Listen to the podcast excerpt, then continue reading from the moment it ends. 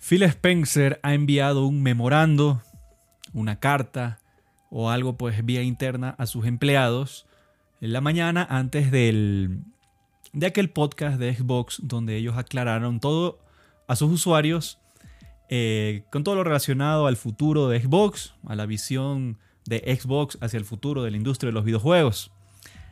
Lo que no entiendo es cómo un correo interno, un memorando interno se filtra y este medio de The Verge lo hace público. ¿Con permiso de quién? O, con alguna autorización? No sé, no sé. Pero ese, ese mensaje, ese comunicado de Phil Spencer a sus empleados, dice algo eh, ligeramente diferente a lo que a lo que ellos expusieron en público aquella tarde, a las 3 de la tarde de nuestra hora, hora del este. Eh, bueno, no algo diferente, pero no sé cómo explicarlo. O sea, es el mismo mensaje, pero un poquito más claro, un poquito más completo. Es como que no dijeron todo eh, a los usuarios, pero por interno sí eh, dejan mucho más claro lo que, lo que Xbox quiere hacer en el futuro. Vamos a leer el mensaje, amigos. Vamos a leer textualmente lo que dice este memorando. Eh, fue en la mañana, ¿no? Fue esa misma mañana del 15, 15 de febrero. Eh, dos días atrás de, de hoy, 17 de febrero, 7 y 40 de la noche. Dice, hoy al mediodía, hora del Pacífico, publicaremos un episodio especial eh, del podcast oficial de Xbox. O sea, sí, eso es lo que estuvimos viendo todos. En este episodio, Sarah Bond, Matt Booty y yo compartiremos con la comunidad nuestros planes para el futuro de Xbox. También discutiremos cómo nuestra visión beneficiará a nuestros jugadores, creadores y a la industria en su conjunto. Cuando observamos el estado de nuestro medio, vemos que los jugadores juegan cada vez más en múltiples dispositivos, pero su experiencia está definida por la fragmentación creada por los hilos de las plataformas. Los jugadores multidispositivos tienen que navegar por múltiples identidades, bibliotecas de derechos, comunidades, billeteras y programas de recompensas. De manera similar, las franquicias más grandes de la industria se distribuyen cada vez más en múltiples dispositivos, lo que requiere que los creadores creen y administren múltiples instancias de sus juegos, lo que genera costos más altos y comunidades fragmentadas. Toda esta fricción crea una tremenda oportunidad para que podamos satisfacer las necesidades de los creadores y jugadores multidispositivos. Tenemos una visión diferente para el futuro de los juegos. Un futuro donde los jugadores tengan una experiencia unificada en todos los dispositivos. Un futuro en el que los jugadores podrán descubrir fácilmente una amplia gama de juegos con un espectro diverso de modelos de negocio. Un futuro en el que más creadores estén capacitados para hacer realidad su visión creativa llegar a una audiencia global, unir a sus comunidades y tener éxito comercial. Un futuro donde cada pantalla sea un Xbox. Este es un futuro en el que Xbox estará en todas partes, en consonancia con nuestra promesa de capacitar a los jugadores para que jueguen los juegos que quieran, con la gente que quieran, donde quieran. Esto pues amigos, eh, suena un poquito diferente o suena un poquito más claro a lo que dijeron de cuatro juegos. ¿Qué es lo que nos comunicó Microsoft? Pues ya lo hablamos en el, episodio anterior. Hay cuatro juegos que no, han revelado el nombre, pero es casi, casi seguro, 99% seguro que son Sea of Thieves, eh, Grounded, Pentinent y, y Hi-Fi Rush. Según ellos, con estos juegos van a aprender desde el proceso de, producción, del porteo, de la transformación pues, de estos juegos a las otras plataformas y terminando pues con analizar qué tan hambrienta está la gente de las otras plataformas de los juegos de Xbox. Eh, dijeron que solo son esos cuatro juegos, que son unos pequeños pasos que quieren dar, pero que no que nadie se haga ilusiones, que nadie espere más títulos para PlayStation, para Switch, que no pueden prometer nada. Pero ahora, pues esa misma mañana, los empleados, Phil Spencer les ha dicho que quieren que Xbox esté en todas las pantallas. No, no, que, estos juegos, que estos de aquí, que poquito a poquito no. Ellos quieren que todos los juegos estén en todas las pantallas para el beneficio de los creadores, de la industria, de los usuarios y sobre todo para, el, para la salud a largo plazo de Xbox. ¿Qué piensan ustedes amigos?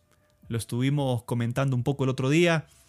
es interesante el dato de que eh, las ventas combinadas de Xbox 360, de PlayStation 3, eh, o sea, las dos juntas, ¿no? Xbox One y PlayStation 4, y ahora eh, estas nuevas consolas de ahora, pues, que van en el mismo camino, en la misma tendencia, a que combinadas tienen casi la misma cantidad. Los usuarios no, no han crecido casi nada. La base de usuarios entre los dos es casi la misma. Y el costo de los juegos ha crecido tremendamente. En eso y en otras cosas, pues Xbox se ha basado en que poco a poco van a ir llevando sus, sus juegos propios a otras consolas. A muchos jugadores esto no les gustó. Mucha gente, mucha gente tiene todavía la mentalidad de que eh, los exclusivos deben seguir porque mantienen pues en su mente una guerra de consolas en la que al débil hay que sacarlo o al que fue el fuerte alguna vez, hay que hacerlo a un lado, sea como sea. Muchos, sobre todo los que, los que tenemos más edad, recordábamos cómo, PlayStation cuando tuvo la oportunidad, cuando tuvo la oportunidad, casi acaba con Nintendo. Se llevó a todos los, los third party, pagó grandes cantidades de dinero por exclusividades. Final Fantasy, eh, Metal Gear e incluso hasta eh, eh, los primeros grandes autos. o sea, y, después, en la época del Dreamcast, cuando Sega había sacado su última consola, Sony pues por ahí negoció algo con EA y no, no, hubo nada de EA para el Dreamcast. Salieron muchísimos exclusivos en PlayStation 2. Dreamcast desapareció. Sega se retiró del mundo de las consolas de videojuegos. Y bueno, pues cuando Sony tuvo la oportunidad apenas empezando la generación del PlayStation 4 y el Xbox One, antes de que siquiera nazcan estas consolas, Sony no tuvo, no, no, no tuvo piedad, no perdió tiempo y apenas vio una debilidad en Xbox, sobre todo pues por la terrible manera de Don Matrix de comunicar eh, la idea de su consola. Hasta se les burlaron. Hasta hicieron un video cortito para burlarse de la propuesta de Xbox. Y les resultó. Les resultó porque la generación de Xbox One fue miserable para Microsoft, para Xbox. Y PlayStation 4 pues se fue por las nubes y no hubo ninguna sola oportunidad para, para Xbox.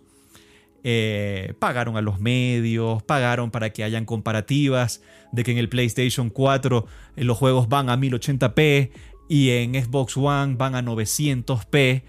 Eh, tantas comparativas de resolución que ahora no existen, ¿ah? ahora no existen, a, pesar de que los juegos en Xbox Series X ahora corren notablemente mejor que los de PlayStation 5, pero esas comparativas se acabaron. Pero en la generación anterior habían, pero hasta de los juegos más insignificantes.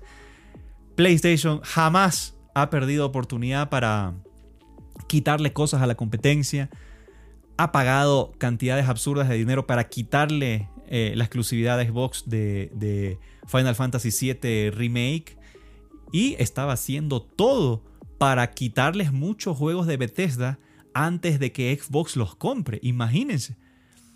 Eh, incluso Phil Spencer en este, en este juicio con la FTC llegaron a decir que eh, Sony, Sony cobra obviamente pues el, el 30%, el 30% de, de, la ganancia de los juegos, pues de, todos los juegos que no son de ellos.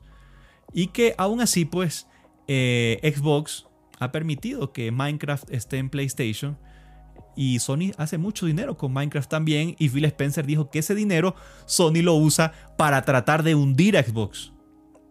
Que lo han hecho muchas veces. Que hay muchos contratos que Sony hace con terceros para que Xbox se hunda, para que Xbox no tenga nada. Entonces, ¿qué pasa ahora? Ahora Xbox tiene a Bethesda, tiene a Activision Blizzard, la productora tercera más grande del mundo. Entonces, ¿qué, es lo que pasaba con la gente? Cuando Microsoft ganó este juicio, la gente quería que Xbox ahora sí se desquite, pues, ¿no? Y más aún en este momento en el que Sony anda, anda, anda en una seria complicación con la producción de videojuegos. Ya no, ya no pueden producir juegos al ritmo de antes porque son muy caros. Y en el 2023 solo tuvieron Spider-Man 2, no tuvieron absolutamente nada más.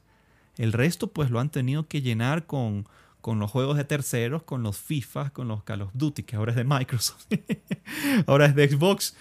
Y, y para de contar, eh, los mismos juegos que llegan a Xbox también. Entonces la gente dice, ahora es el momento cuando Xbox tiene que desquitarse de PlayStation. Porque Xbox tiene una cantidad absurda de, de, estudios propios y por ende pues tienen la posibilidad de tener docenas de juegos propios y hacerlos exclusivos. Que no lleguen a, a, a PlayStation. Pero ¿qué está haciendo Microsoft ahora? Todo lo contrario. Todo lo contrario amigos. Y eso a los fans no les gusta. Por eso se armó todo el despelote de la semana pasada y Microsoft tuvo que venir a aclarar la situación. Pero no quedó tan clara que digamos, porque ahora vemos que han enviado este, este memorando a los empleados y la situación queda otra vez bastante, bastante borrosa, ¿no? Aunque bueno, la gente eh, se ha quedado tranquila porque hicieron un buen trabajo al anunciar que todos los juegos de Activision van a formar parte de Game Pass y que ya van a empezar pues con, con, Diablo 4 el 28 de marzo, si no me equivoco. Yo creo que es un hecho que Xbox va a tratar más temprano que tarde que de llevar la mayoría de sus juegos a otras plataformas. A ellos les conviene, sus arcas, sus, sus cuentas bancarias van a crecer muchísimo, eso es innegable, pero eh, sus fans quieren más sus seguidores quieren más. No les voy a mentir, en mi interior también quiero que, se desquiten un poquito de PlayStation. Quisiera, no quisiera que sean tan benévolos ahora que, que Sony está tan relajado. Sony está tan relajado sin sacar nada. Y pues bueno, ahora le vienen juegos de los estudios de Xbox y pues van a seguir relajados. Sony no va a mejorar. Eso lo dije en el video anterior, así que no voy a redundar en eso, pero Sony no va a mejorar, Sony no se va a poner las pilas, Sony no va a tratar mejor a sus usuarios si Xbox le pone el camino fácil de esta manera. Porque nadie puede decir que Sony ha tratado bien a sus usuarios estos últimos meses, por no decir años. Yo mi PlayStation 5 lo tengo prácticamente de adorno eh, ya por mucho tiempo. Soy un usuario de PlayStation VR 2 me gusta el trabajo que hace Sony con los cascos de realidad virtual. Y ni siquiera me han podido dar el mísero Astrobot. Ni siquiera un remake o, un port del primer juego. Nada, nada, nada, nada. También soy un usuario de PlayStation 5 frustrado. Eh, vamos a ver qué pasa ahora. Esto de la... Ah, no fue solo la carta. Fue, fue otra entrevista que Phil Spencer dio también a Tom Warren de, de The Verge mismo, de este medio y a él, eh, él le preguntaba, entonces, no hay ninguna posibilidad de que Starfield y e Indiana Jones lleguen a, PlayStation 5. Phil Spencer en el podcast, él dijo, no, esos dos juegos no son. Pero esos dos juegos no son los de los cuatro juegos, del grupito de cuatro juegos con el que van a empezar. Pero quién sabe si serán después. Phil Spencer, ¿qué le dijo a Tom Warren? es imposible de descartar que cualquier juego nuestro vaya a llegar en otra plataforma. Es algo que ya no se puede hacer. No lo podemos descartar totalmente, pero tampoco les vamos a pedir que se hagan falsas expectativas, pero que todo lo vamos a estar analizando. Es obvio lo que, lo que Xbox quiere hacer. Pero no va a pasar tan rápido, amigos. Eh, eso sí, yo opino también. Yo estoy. Yo estoy casi convencido de que poco a poco Xbox va a tratar de llevar todos sus juegos a todas las plataformas, pero se van a seguir preocupando de que, de que su consola, de que su plataforma siga siendo atractiva. Van a tener tiempo para preparar eso, pero va a tomar tiempo llevar los juegos a otras plataformas. Ya les digo, esto no es un copy-paste ni nada por el estilo. Así que tampoco es que nadie se puede desesperar, tampoco nadie puede hacer escándalo por eso, porque es algo que puede tomar hasta años, pues no no, no, no, no, es, algo, no es algo tan sencillo. Así está la situación de, Xbox, amigos. Hay otro, hay otro temita que ha surgido esta, esta semana. Es un temita que en realidad no, no, no es un tema nuevo. No es un tema nuevo para nada. Es un tema que, aunque no lo crean, ya lleva por lo menos desde el 2019. Yo creo que sí, por lo menos desde el 2019. Eh, o sea, ya cinco años que va a haber un sucesor del Nintendo Switch. Antes no era. Antes no era el. el eh, perdón, que aquí se me, se me trabó algo. No. Antes no era el sucesor del Nintendo Switch. Antes era el Switch Pro. Todo el tiempo se habló del Nintendo Switch Pro. De que va a haber una versión mejorada del Nintendo Switch. Llegaron a decir que con mejor batería, a, 4K. Todas esas barbaridades las dijeron desde las navidades del 2019. Perdón, desde el Black Friday del 2019. ¿Por qué hacen esto? Porque eh, las ventas de, Nintendo estaban por los cielos, las ventas del Switch estaban batiendo toda clase de récords y pues quieren, querían frenar a como dé lugar esas ventas. Perdón si, si lanzo acusaciones que no son, pero hay, bueno, no, no voy a decir nombres, pero hay gente que, que maneja bastante los hilos de la prensa, maneja bastantes páginas, sobre todo de, habla hispana y, de todo el mundo.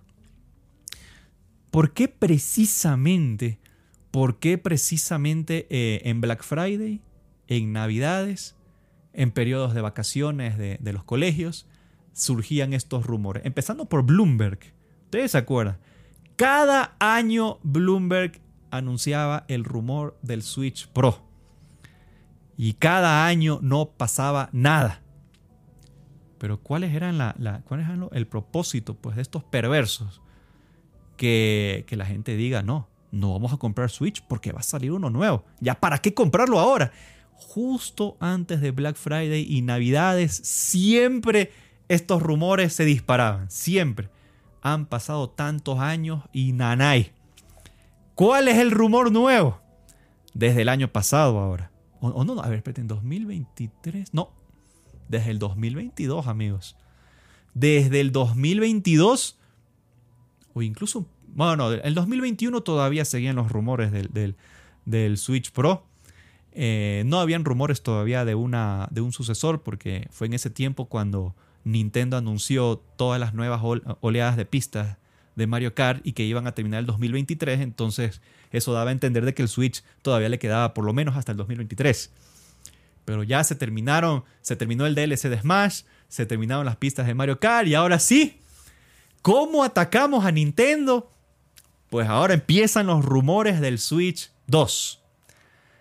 Dijeron, se inventaron incluso que en el Gamescom hubo una sala eh, a puertas cerradas, donde algunas personas o desarrolladores pudieron probar eh, el, Switch 2 eh, en secreto, dijeron que tenía, tenía el DLSS, todos estos sistemas de inteligencia artificial para aumentar los frames por segundo, que, iba a 4K, que una maravilla y que todo eso. Y, y uno dice, oh, qué chévere, qué chévere, pero ¿qué cree? ¿Cuándo fue el Gamescom? Poquito antes de Black Friday.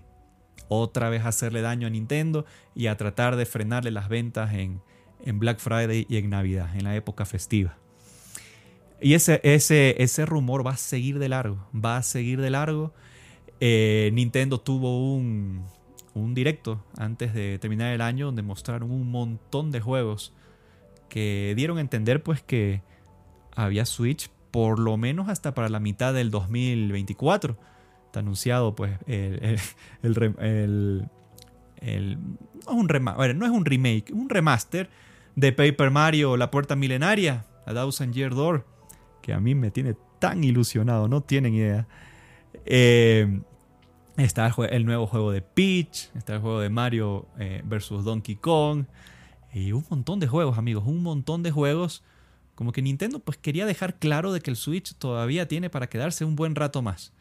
Pero siguieron los rumores, aparecieron los disque insiders a decir pues que, que ya es inminente la salida del Nintendo Switch 2, que ya es cuestión de tiempo para que la anuncien. Y que, eh, ah, y surgió también eh, esto de que dijeron que Nintendo no la va a anunciar antes de que termine el año fiscal 2023, que termina pues en marzo o abril 2024, que hasta ahí no lo van a anunciar, pero que ya por ese periodo pues ya tiene que ser anunciada.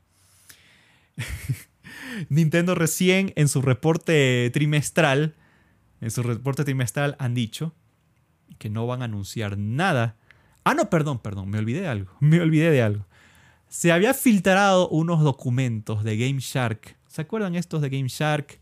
Eran de esa línea de, de estos que hacían eh, adaptadores para modificar los juegos y ponerles trucos, ponerles cheats y todas estas cosas, pues aparentemente ellos están desarrollando un accesorio para la nueva consola de Nintendo y ellos se les ha escapado en un documento que supuestamente su accesorio lo van a lanzar junto al Switch 2 en septiembre del 2024. Y todo mundo empezó a decir, hoy septiembre 2024, muy bien, eh, ya Nintendo va a anunciar la nueva consola. Ah, incluso dijeron, como el Nintendo Switch fue anunciado en enero, fue enero 2017, pues ahora en enero va a haber un Nintendo Direct para que Nintendo también anuncie el sucesor del Nintendo Switch.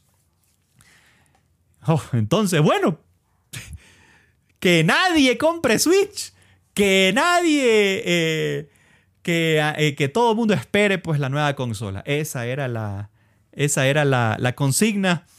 Y pues bueno, ese era el plan. ¿Qué pasó? Pues ahora sí, Nintendo dio su reporte trimestral y dijeron que en, todo este año no tienen nada que anunciar con respecto a una nueva plataforma, a un sucesor de Nintendo Switch, que no hay nada que decir al respecto y que prácticamente todo este año pues no, que nadie joda con eso, ¿verdad?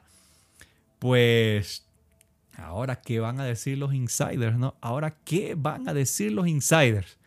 Pues bueno, ahora lo que están diciendo es que Nintendo ha retrasado el lanzamiento del Nintendo Switch 2 o del sucesor del Switch para el 2025, que lo ha retrasado.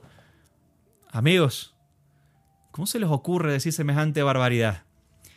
Eh, no se está retrasando nada porque Nintendo no ha anunciado ni confirmado nada. Si Nintendo hubiera dicho, tenemos planeado lanzar el Switch 2 en, el en septiembre del 2024 y ahora dicen que, que no, eso es retrasarse. Pero Nintendo ni siquiera se ha manifestado al respecto. Nintendo ni siquiera nos ha dicho qué diablos va a ser la sucesora de Nintendo Switch. Ni siquiera sabemos si va a ser un Switch 2, ni siquiera sabemos si va a ser una consola híbrida también, que la verdad, lo lógico es que sí lo sea.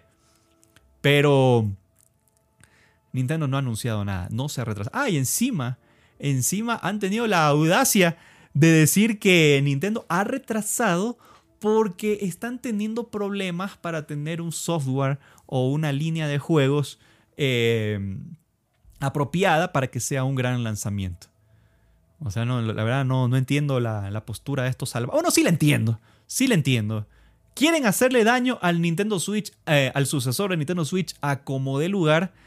Nintendo en su último reporte trimestral, pues ya dejó ver que es muy probable que Nintendo Switch alcance al PlayStation 2 y lo supere como la consola más vendida de todos los tiempos. Era algo que parecía una locura hasta hace menos de un año pero yo creo que las ventas del Switch en el 2023 han superado las expectativas de todo mundo. Entonces ya el Switch está muy cerca, sin bajar de precio. Esto lo vamos a hablar en otro video, amigos. Esto lo vamos a hablar en otro video y vamos a tratar de hacer una, una proyección de qué tan probable, qué tan real es pensar en que el Switch alcance al PlayStation 2. Está a menos de 20 millones, o está aproximadamente a unos 20 millones. Recuerden que el reporte trimestral cubre hasta diciembre, así que hay, algunos números que no se han tomado en cuenta ahí todavía. Pero, ¿qué pasa ahora? Ahora, a como de lugar, quieren que el Switch no llegue, no llegue a la cifra del PlayStation 2. Eso es lo que está pasando, amigos. Quieren frenar esa hazaña como sea. Y pues bueno, por eso se hicieron aún más fuertes los rumores del sucesor del Nintendo Switch. Para que nadie compre un Switch ahora pero bueno, les ha salido el tiro por la culata porque Switch sigue vendiendo muchísimo y la verdad pues Nintendo a Nintendo no le urge sacar una nueva consola, no le urge. Vamos a analizar esos motivos próximamente, porque hay muchas cosas que decir al respecto. Hay muchas cosas que decir. Créanme que esto que ha pasado con Xbox y que está pasando con PlayStation, eh, la verdad me ha hecho reflexionar mucho sobre la estrategia de Nintendo con, el Nintendo Switch. Y Nintendo, la verdad, nos ha bofeteado a todos con guante blanco. Nintendo se ha salido con la suya. Y quién sabe, amigos, quién sabe qué estrategia tengan para su próxima consola, pero lo que está claro es que Nintendo no tiene ninguna presión para hacerlo todavía. No tiene ninguna presión. Para nada. Eh, pero por lo pronto, amigos, no se dejen engañar porque que ya, que ya sale el Nintendo Switch 2. Tengo amigos que todavía no tienen un Switch y que dicen, pero si ya va a salir el Switch 2. No, no va a salir todavía. No va a salir por lo menos, por lo menos en un año, un año más o en un año y medio más. Entonces, es un buen tiempo todavía. Falta que, que el, quién sabe, falta que el Switch baje un poquito de precio también. Esta consola tiene mucho por dar. Y yo creo que Nintendo también ya, ya vio vio alcanzable esa meta de ser la consola número uno eh, vendida de todos los tiempos y no se van a detener hasta para conseguirlo. Y lo van a conseguir. Lo digo ahora, lo van a conseguir. Pero vamos, vamos a analizar eso próximamente. Estas son las dos cosas que se han estado tratando últimamente y quería compartirles. Eh, muchas gracias por darle un, por darle una muy buena acogida al video anterior, al podcast anterior. Espero que les esté gustando esto. Voy a contestar todos los comentarios que, estén tratando sobre, sobre el tema que hemos planteado. Me interesa mucho saber qué opinan ustedes y más aún pues si lo comentan con, con altura. Ya voy a seguir contestando los comentarios del video anterior y yo feliz, feliz de leerlos, feliz de incluso conocer con gente, gente con cultura de videojuegos y que le apasionen estos temas. Y bueno, todos ustedes son bienvenidos. Todos los, todos los que estén pendientes de estas noticias son bienvenidos. Todos los amantes de los videojuegos son bienvenidos. Tenemos muchas cosas de qué hablar de aquí en adelante y pues estoy muy emocionado de que le den mucho cariño a este, a este proyecto de los podcasts. Algo sencillo, pero que espero que les guste, que espero que les agrade y que nos traiga momentos súper chéveres. Que tengan un bonito fin de semana y nos vemos en la próxima oportunidad.